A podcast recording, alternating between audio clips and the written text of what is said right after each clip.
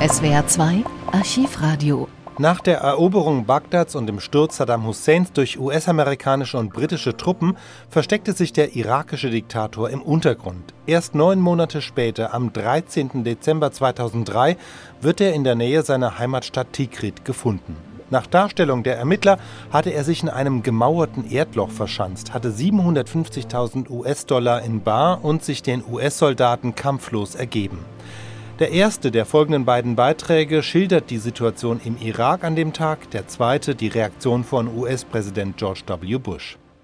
Saddam Hussein ist gefasst. Das ist die Nachricht des Tages. Die ersten Meldungen sickerten bereits gegen 11 Uhr unserer Zeit heute Vormittag durch und um 13 Uhr gab es dann die offizielle Bestätigung vom US-Zivilverwalter im Irak, Paul Bremer. Ladies and Gentlemen, we got him. Wir haben ihn, so Bremer, und unter den Journalisten in Bagdad brach bei diesen Worten Jubel aus. Luke Walpott, in Bagdad freute sicherlich auch auf den Straßen Bagdads. Ja, auf jeden Fall. Das äh, kann man ohne Umschweife sagen. Es gab hier Riesenjubel auf den Plätzen. Es gab vereinzelt spontane Demonstrationen, Leute, die sich versammelt haben, um ihre Freude kundzutun. Äh, Schießereien überall, natürlich Freudenschüsse. Und äh, vereinzelt haben die Leute auch Geldscheine, alte irakische Geldscheine zerrissen und in die Luft geworfen. Die Geldscheine nämlich, auf denen Saddam Hussein verewigt war. Also das ist auf jeden Fall ein Jubeltag für das irakische Volk heute. Wie können wir uns das vorstellen? Wie hat sich die Nachricht von der Festnahme Saddam Husseins verbreitet im Irak? rasend schnell. Sie müssen sich das so vorstellen, dass äh, seit Kriegsende die meisten Leute sich mit Satellitenschüsseln ausgerüstet haben, also arabische Nachrichten, Fernsehkanäle empfangen. Darüber hinaus gibt es ein funktionierendes Radionetz. Viele Leute hören den arabischen Dienst der BBC im Radio, also auch im Auto. Es ging rasend schnell. Die Leute wussten also genau, dass die Pressekonferenz angesetzt wurde von Bremer und alle haben hingehört. Und sobald Bremer gesagt hatte, we got him, also wir haben ihn, da ging der Jubel los auf den Straßen. Übrigens nicht nur in Bagdad, auch in anderen Städten, in Negev, wo die Schiiten zu Hause sind, im Südirak, die ja jahrzehntelang unter Saddam gelitten haben, in Kirkuk im Norden, wo die Kurden zu Hause sind, auch dort gab es überall Jubel auf den Straßen. Und wie waren die Reaktionen, als die Bilder von der äh, medizinischen Untersuchung Saddam Husseins gezeigt wurden? Also die Leute haben schon genau hingeschaut. Ähm, Sie erinnern sich, als die beiden Söhne gefasst wurden, gab es ja ein, zwei Tage lang so etwas wie Zweifel, ob das auch wirklich äh, die beiden Söhne waren. Also diese Zweifel hatte ich jedenfalls den Eindruck, bei den Reaktionen der Leute sind hier im Fall Saddam Hussein ausgeräumt. Die Leute in Bagdad zumindest sind überzeugt, er ist es. Die DNA-Untersuchung wird sicherlich letzte Sicherheit oder letzte Gewissheit bringen, aber die Menschen hier im Irak sind überzeugt, er ist es. Und es ist ein riesiges Gefühl der Erleichterung, das durch dieses Volk geht. Denn natürlich ist der Widerstand damit nicht am Ende. Das wissen auch die Menschen im Irak. Es wird weiter Anschläge geben. Aber eben der Kopf ist abgeschlagen. Damit, das muss man so martialisch sagen. Und wahrscheinlich auch die Finanzquellen um ein weiteres Stück trockengelegt. Also die Menschen können jetzt ein ganzes Stück zuversichtlich in die Zukunft schauen. Es wurde ja auch viel darüber spekuliert, ob Saddam Hussein überhaupt noch im Irak ist. Wie konnte er sich denn so lange im eigenen Land versteckt halten? Ja, Sie dürfen nicht vergessen, der Mann war 23 Jahre an der Macht hier. Er hat dieses Land quasi wie einen Familienbetrieb geführt. Er hat über enorme Finanzmittel verfügt. Folglich hatte er auch ein bestens organisiertes Netz von Kontakten, schon aus der eigenen Familie, aus dem eigenen Clan heraus. Das ist ja ein sehr traditionelles Land, der Irak.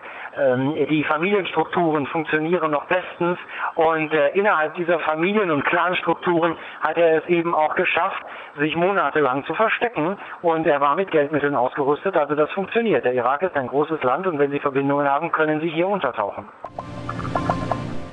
Den ganzen Tag über laufen in den US-TV-Sendern die immer gleichen Bilder. Saddam als bärtiger Waldschrat in einer schäbigen Höhle, bei der ärztlichen Untersuchung bei der Speichelprobe. Es war, als sollte der Staatsfeind Nummer eins, das Pik-Ass im Kartenspiel der meistgesuchten Iraker, vor der Weltöffentlichkeit so tief wie nur möglich gedemütigt werden.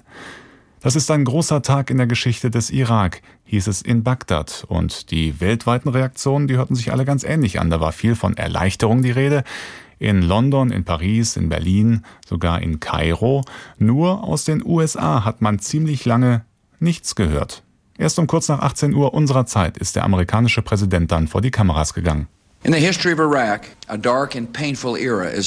In der Geschichte des Irak ist ein dunkler und schmerzhafter Abschnitt zu Ende gegangen, stellte Präsident Bush in seiner knapp vierminütigen Fernsehansprache fest. Saddam Hussein werde jetzt genau das widerfahren, was er Millionen von Irakis vorenthalten hat.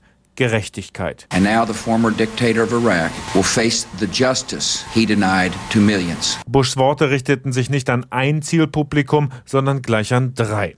Zunächst an die Irakis, denen er versprach, sie würden nie wieder die Willkürherrschaft Saddam Husseins fürchten müssen. You will not have to fear the rule of Saddam Hussein ever again. Für die Saddam-Loyalisten, die hinter Gewalt und Terror im Irak stecken, gäbe es keinen Weg mehr zurück an die Macht.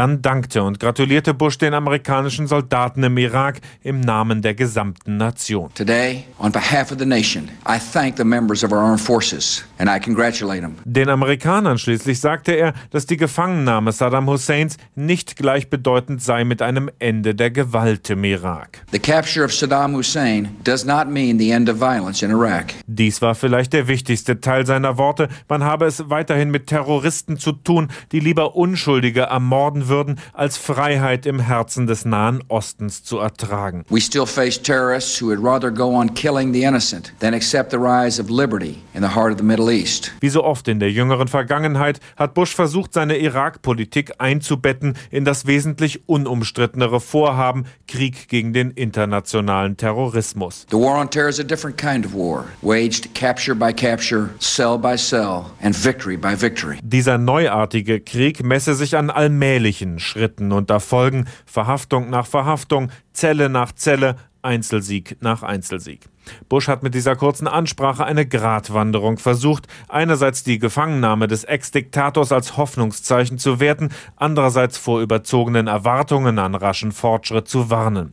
Washington hat Konsequenzen gezogen aus dem PR-Desaster vom Mai, dem vielgescholtenen Auftritt von Präsident Bush auf einem Flugzeugträger im Pazifik. Damals hatte er das Ende der offiziellen Kampfhandlungen im Irak verkündet, seither jedoch sind viel mehr US-Soldaten durch Terroranschläge gestorben als zuvor beim Vormarsch auf Bagdad. US-Präsident Bush freut sich über die Festnahme von Saddam Hussein, er warnt aber gleichzeitig vor neuer Gewalt gegen die amerikanischen Truppen im Irak. Aus Washington SW1-Korrespondent Sebastian Hesse.